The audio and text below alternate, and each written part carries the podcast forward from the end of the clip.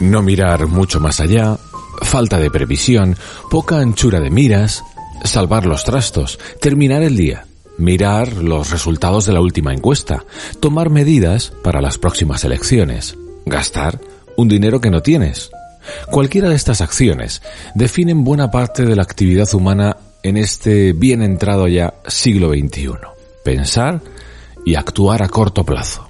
Actuar con la única intención de conseguir un rédito casi inmediato, un beneficio personal, político o profesional que se pueda ver a la vuelta de la esquina. Hacer cosas sin esperas, buscar recompensas y reconocimientos antes que otros. Así se mueve nuestra sociedad en muchos más aspectos de los que pensamos. Si nos ceñimos, por ejemplo, al ámbito empresarial, hay como una definición bastante esclarecedora. El cortoplacismo es el método de decisión empresarial que prima la consecución de objetivos cuantificables en el ejercicio actual, sacrificando a cambio otras acciones que contribuyen a la capacidad futura de la empresa, principalmente despreciando proyectos e iniciativas con valor actual neto positivo. Bueno, esto queda como muy académico, pero define bastante bien un camino que esta sociedad nuestra ha cogido y ha cogido de manera bastante abrupta. Abrimos un nuevo podcast de ¿Por qué no decirlo? Bienvenidos y bienvenidas.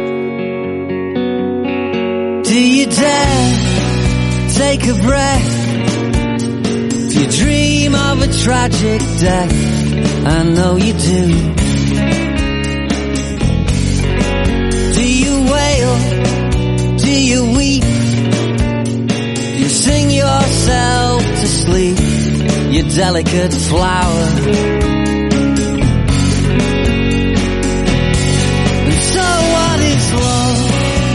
Es un placer contar con vosotros al otro lado.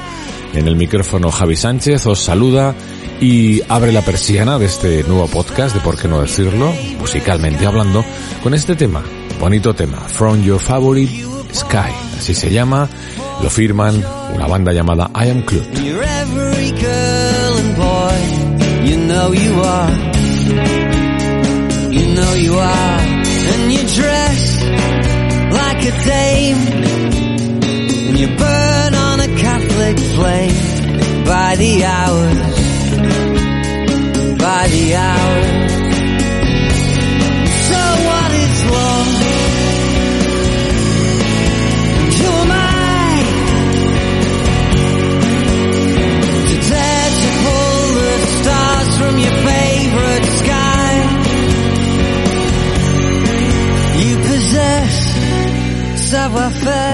Buena parte de la inspiración y desarrollo del guion de este podcast se basa en un trabajo y un artículo bastante concienzudo del periodista Richard Fisher, un periodista de la BBC, el cual puso encima de la mesa un titular.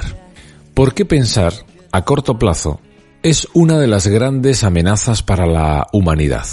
Es un gran titular, indudablemente. Pensar a corto plazo puede ser una gran amenaza para la humanidad. Y en torno a esta idea, eh, fue trabajando en distintos conceptos, en distintas ideas, algunas de las cuales vamos a aprovechar para el podcast de hoy. Indudablemente, una de esas ideas es la atención en el ahora. Porque parte del problema es que el ahora, el ya, el presente, requiere mucha más atención. Eso es innegable. El estándar de vida, nuestra forma de vivir, nunca nos había puesto un listón tan alto. Es difícil mirar más allá hoy del siguiente ciclo de noticias, del siguiente ciclo de actualidad. Parafraseando a la inversora Esther Dyson, en política, el marco de tiempo dominante, la ventana de tiempo a través de la que todos miramos, es una legislatura. Eso en política.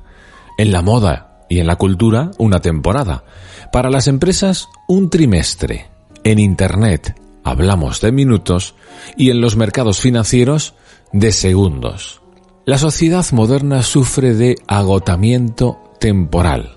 También comentó en su día la socióloga Elise Boulding. Si uno está mentalmente a la carrera todo el tiempo para torear, para lidiar como buenamente podemos con nuestro día a día, pues no nos queda energía, no nos queda fuerza para imaginar un futuro. Pero esto lo escribió en el año 1978, eh, esta socióloga, hace ya unos cuantos años. ¿Os imagináis cuál sería su reacción o cuál sería su forma de ver las cosas en el actual mundo de Twitter y demás redes sociales? No es extraño que si lo vemos así, pues problemas un poquito más espesos, problemas eh, un poquito más retorcidos, como el eh, pensar en el impacto que el medio ambiente está sufriendo, o por ejemplo la desigualdad entre los distintos países, pues ese tipo de problemas, que son, insisto, muy espesos, pues eh, es difícil que se puedan abordar ahora mismo. Por eso hay una corriente de pensadores, de cerebros despiertos, hablamos de investigadores, artistas, gurús tecnológicos y filósofos, por ejemplo, que coinciden en la opinión de que el cortoplacismo puede ser la amenaza más grande que nuestra especie tiene en este siglo. Y toda esta corriente está intentando idear estrategias para combatir esa mentalidad. Lo que estos pensadores, que tienen una amplia gama de disciplinas, pues lo que estos pensadores comparten es una simple idea.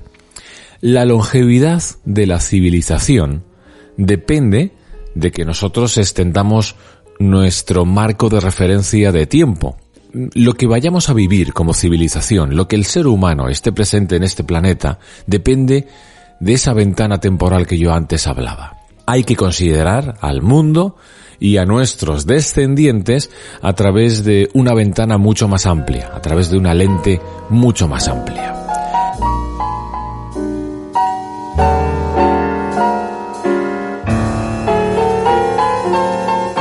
Podemos reflexionar sobre una idea. Los seres humanos no siempre hemos tenido la capacidad de pensar en abstracto sobre el futuro. Mm, hablamos de que no siempre hemos tenido la capacidad de viajar en el tiempo con nuestro pensamiento. Ahora yo creo que es un ejercicio que todos más o menos hacemos, podemos sentarnos tranquilamente, podemos pensar en nuestro pasado, transportarnos a momentos vividos y también al futuro. Nos podemos ver a nosotros mismos en distintas situaciones, viendo cómo podría evolucionar nuestra vida dentro de varios años, cómo será nuestra vida cuando nos jubilemos.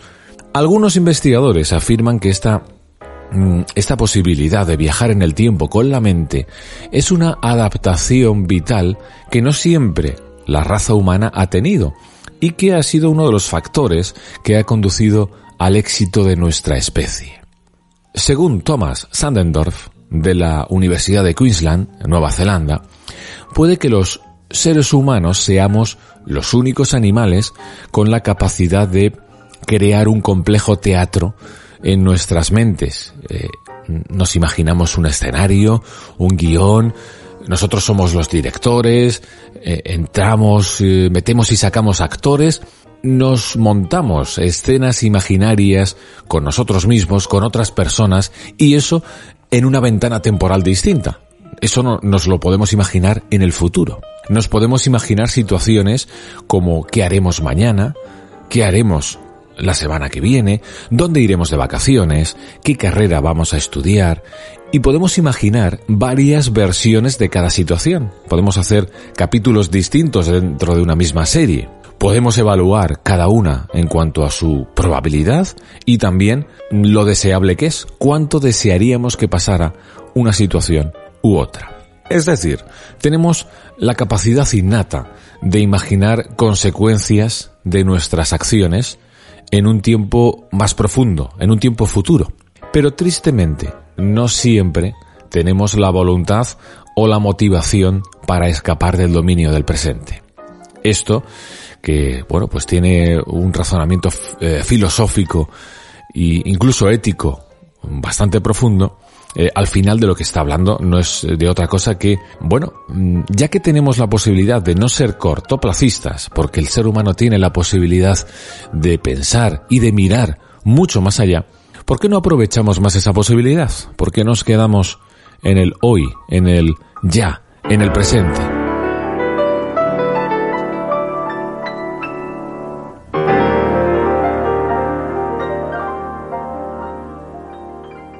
Otra idea que sacamos sobre la mesa.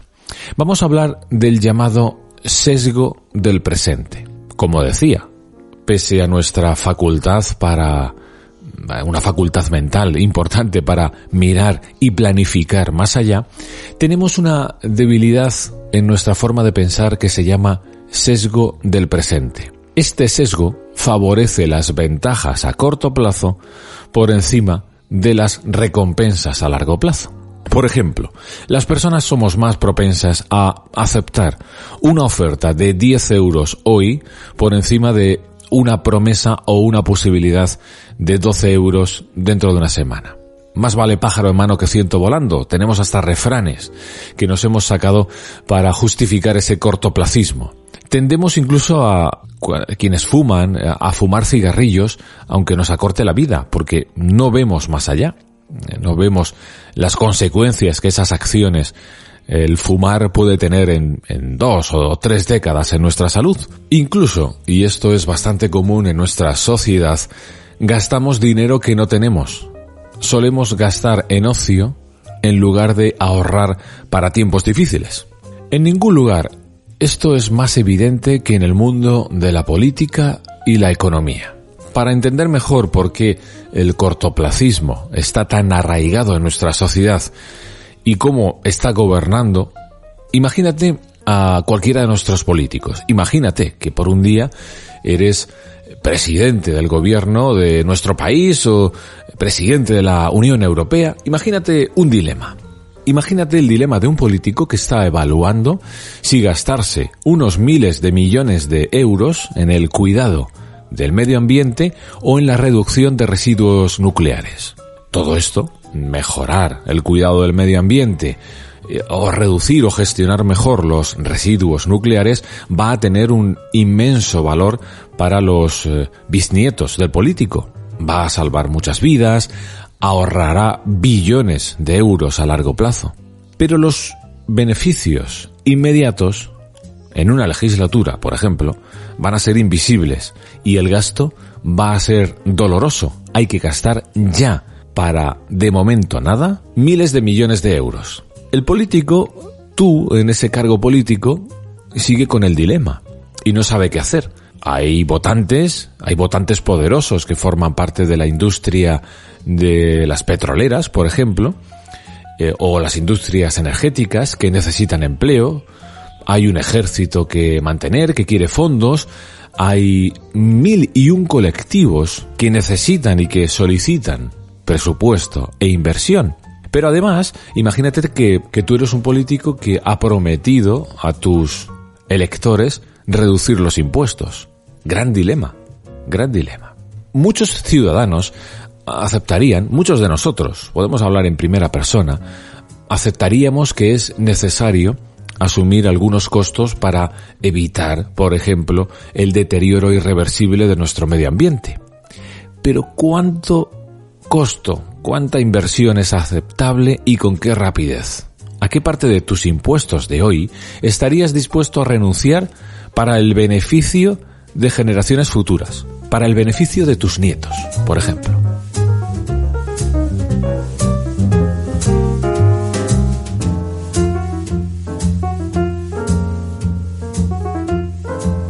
Pero claro, el pensamiento político de hoy está muy lejos de la lógica de un filósofo. Hay quien habla de un argumento filosófico para invertir en medidas que protejan el bienestar de las generaciones futuras y que de forma simplista eh, imaginan una serie de balanzas. Vamos a imaginar una balanza. Vamos a hacer un, un ejercicio mental.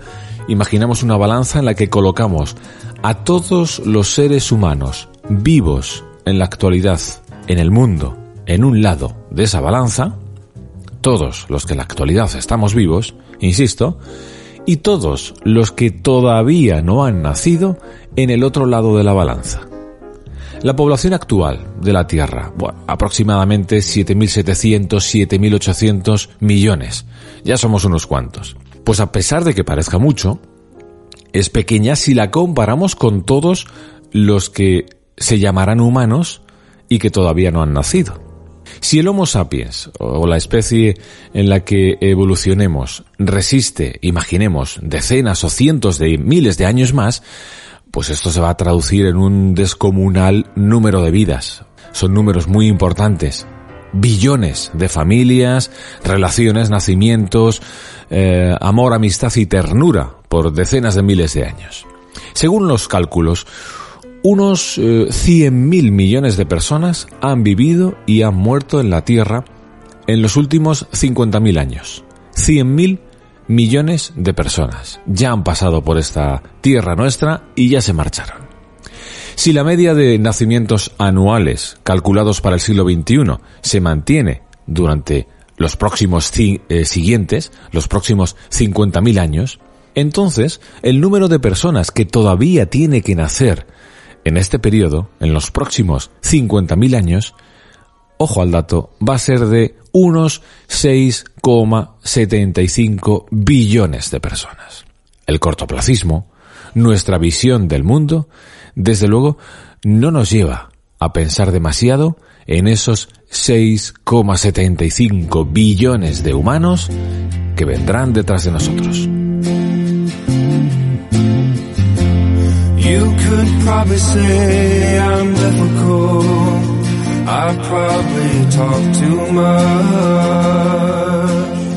Un poquito de música para destensar los cerebros de tan sesudas reflexiones y números. GMF, así es como se llama, las iniciales de este tema musical que firma John Grant, eso sí, con un acompañamiento musical de lujo, Sinead O'Connor.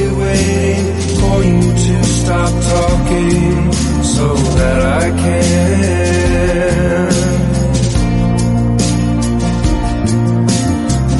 Concerning two-way streets, I have to say that I am not a fan.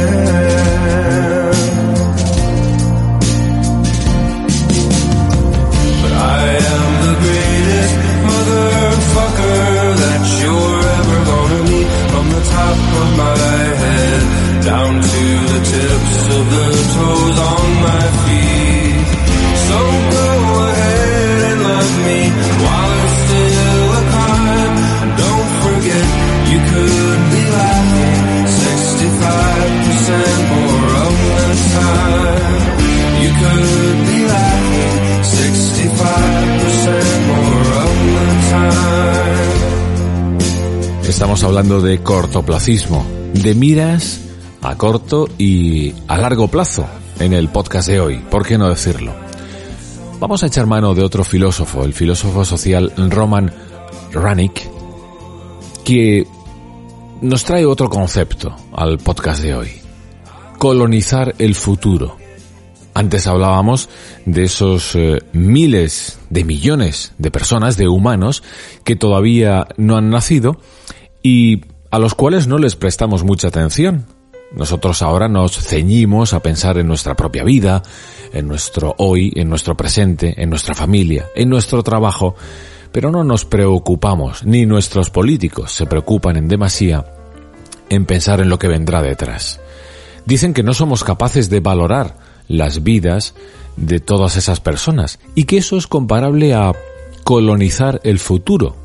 Esencialmente, decidimos que las generaciones futuras no tienen derechos de propiedad o no tendrán nada que decir sobre cómo evolucionan. Les estamos colonizando el futuro, aunque no lo parezca. Tratamos el futuro, decía el filósofo, como una colonia distante en la que mandamos degradación ecológica, mandamos residuos nucleares, mandamos deuda pública, mandamos riesgos tecnológicos, eso que ya estamos haciendo, lo estamos mandando al futuro, estamos colonizando el futuro.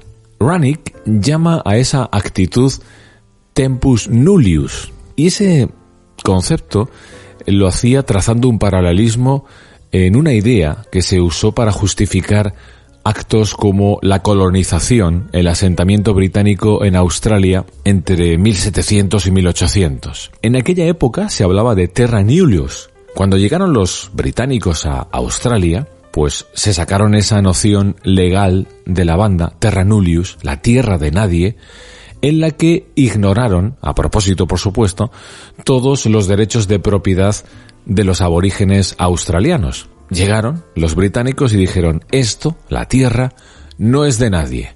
Terra nullius. Así que cada uno que coja lo que buenamente pueda. De forma similar, trazaba ese paralelismo el eh, filósofo para comentar que tratamos el futuro como un tiempo vacío, como si no hubiera humanos de aquí a un siglo o dos siglos, como si ese tiempo no fuera de nadie, como si fuera nuestro.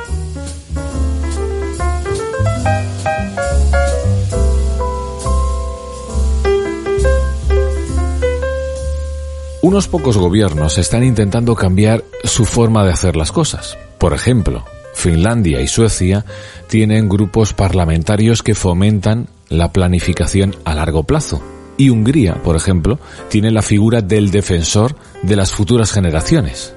Es un interesante concepto. También hay varias organizaciones que presionan a los políticos para que consideren a las generaciones futuras desde una perspectiva de derechos humanos, en particular en relación al cuidado medioambiental.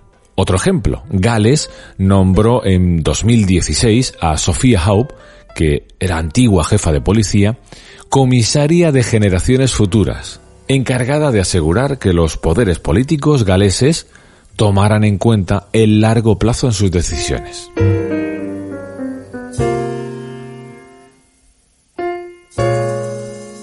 Vuelvo a recordar el nombre de Richard Fisher, periodista de la BBC, que a comienzos de septiembre de 2017 eh, ponía o hacía una foto de dónde estaba la atención mundial, a qué estábamos prestando atención en ese justo momento.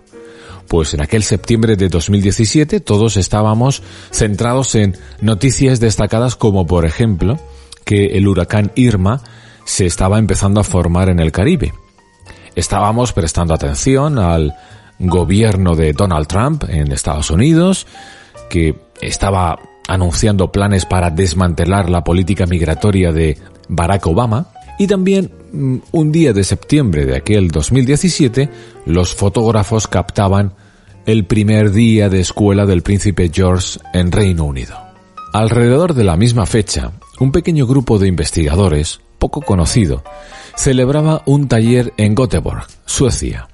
El objetivo de ese taller era mirar mucho más allá, muy lejos de ese ciclo de noticias, de esas noticias que formaban parte del presente.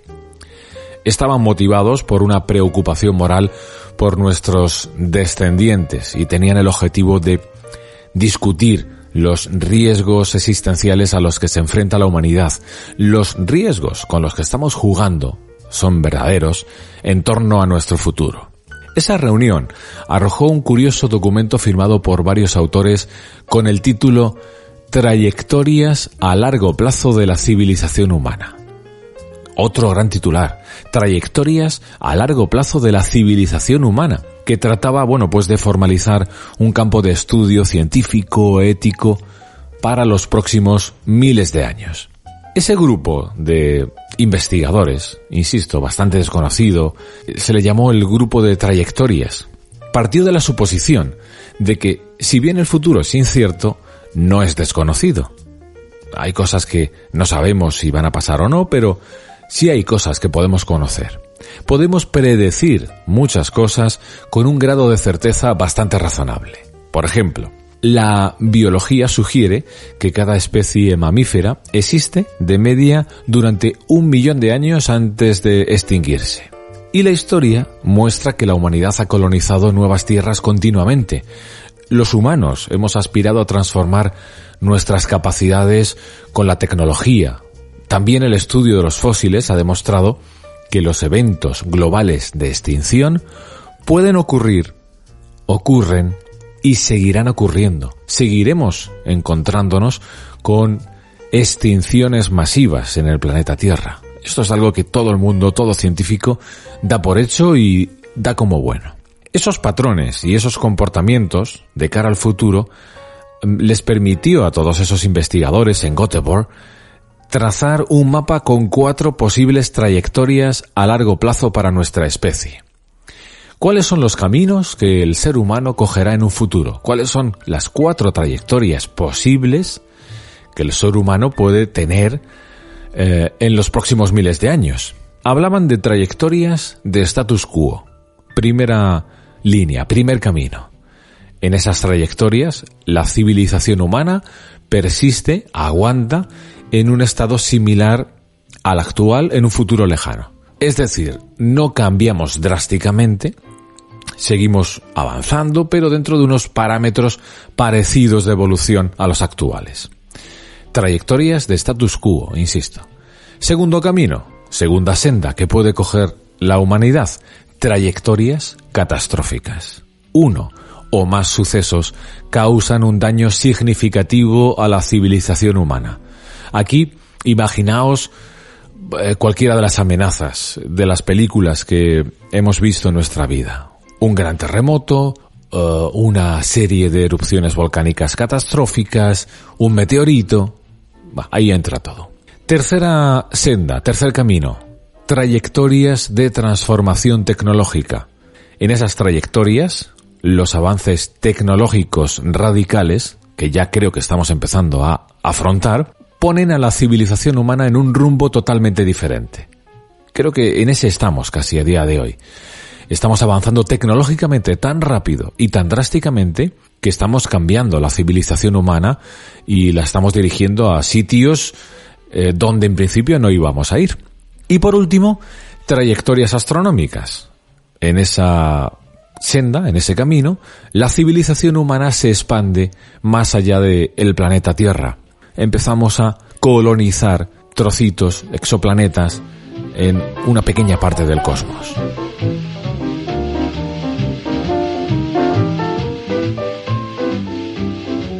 Cuatro tipos de trayectorias, cuatro caminos que puede seguir la especie humana a lo largo de los próximos miles de años. Después de sus debates en Suecia, el grupo de trayectorias concluyó que el camino del status quo el primero del que hablaba, es bastante improbable, porque una vez que nos metemos en escalas a largo plazo, es difícil asegurar o es difícil que se cumpla eh, la premisa de que todo siga igual a como estamos ahora.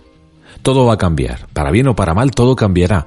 La especie evolucionará, habrá avances tecnológicos, tendremos alguna catástrofe natural. Es difícil que nos mantengamos exactamente igual que en este siglo XXI. Por eso decían que ese grupo de trayectorias es eh, improbable. Y ellos apostaban porque la civilización probablemente terminará una de dos, o de forma catastrófica, o, segunda línea, nos expandiremos drásticamente. O nos quedamos en la Tierra y terminará esto de forma abrupta, o seremos capaces de colonizar otras partes del universo, lo que preocupa más a los investigadores de las trayectorias es que en los siglos XX y comienzos del siglo XXI hemos añadido, estamos añadiendo una serie de riesgos adicionales creados por los humanos. Estamos empezando a jugar con fuego. Estamos empezando a jugar con el Armagedón nuclear. Estamos empezando a poner sobre la mesa el apocalipsis de la inteligencia artificial.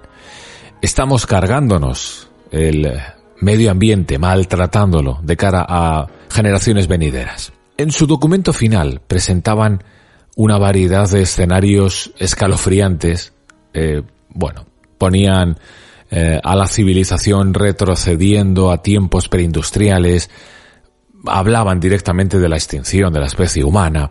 Decían también, hay mucho en juego y quizás ya hay muchas cosas que las personas pueden hacer ahora para tener un impacto positivo no querían ser derrotistas, no querían dar por hecho que todo se va a acabar y nuestro único camino sea huir hacia adelante, sino precisamente lo contrario. Estamos a tiempo de corregir, de dejar de pensar a corto plazo, abandonar el cortoplacismo y mirar un poquito más allá. La pregunta, indudable, ¿lo haremos?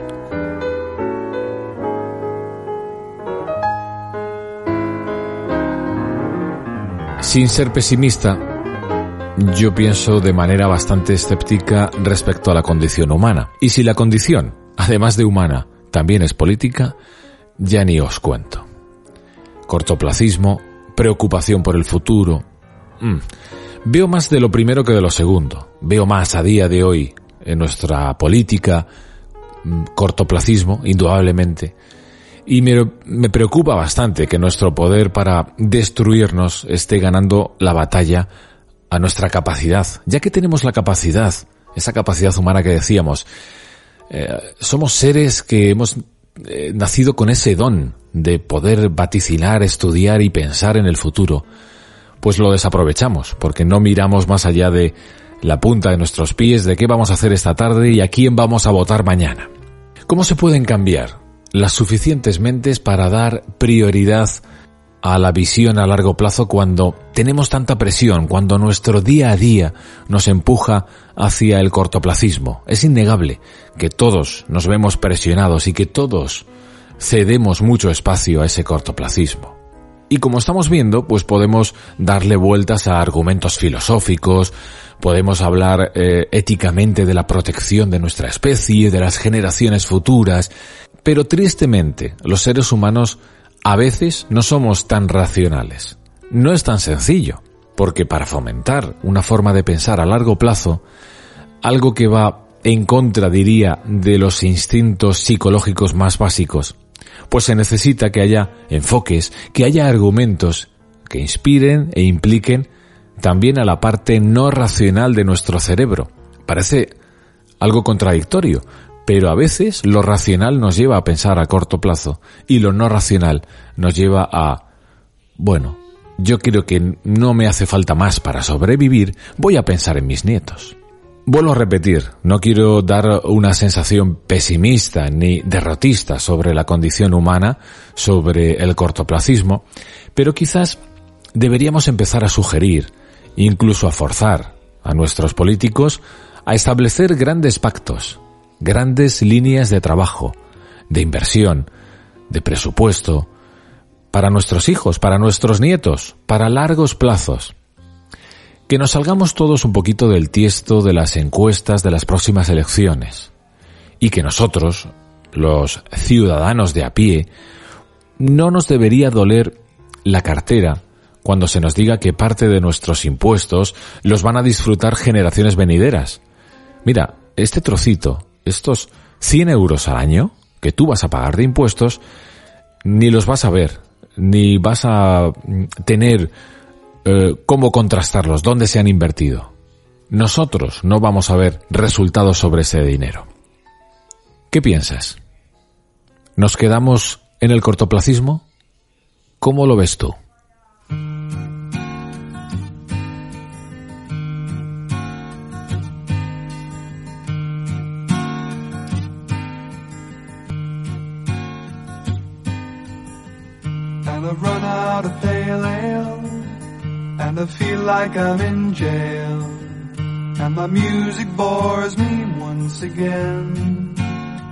Nos despedimos con... Eh, os dejo un recado para pensar, darle una vuelta a este cortoplacismo, a esta nueva edición de por qué no decirlo, a este nuevo rato que eh, cerramos ahora con este tema llamado Pinball, firmado por Brian Foethor y que sirve musicalmente para despedirme y para emplazarte al próximo rato delante del micrófono. Los saludos de Javi Sánchez ha sido como siempre un auténtico placer estar con vosotros y vosotras. Hasta luego.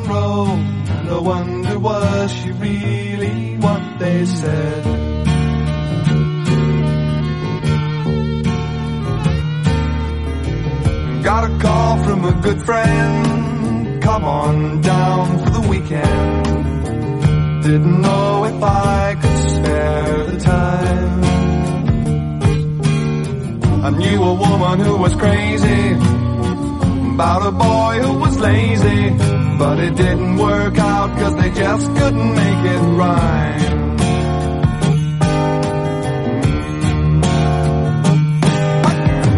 Hey Jude, you were alright.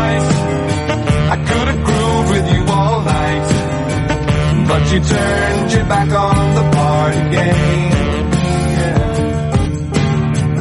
Mama, if I keep my head clean, will I really have a good dream? Or will I wake up in confusion just the same?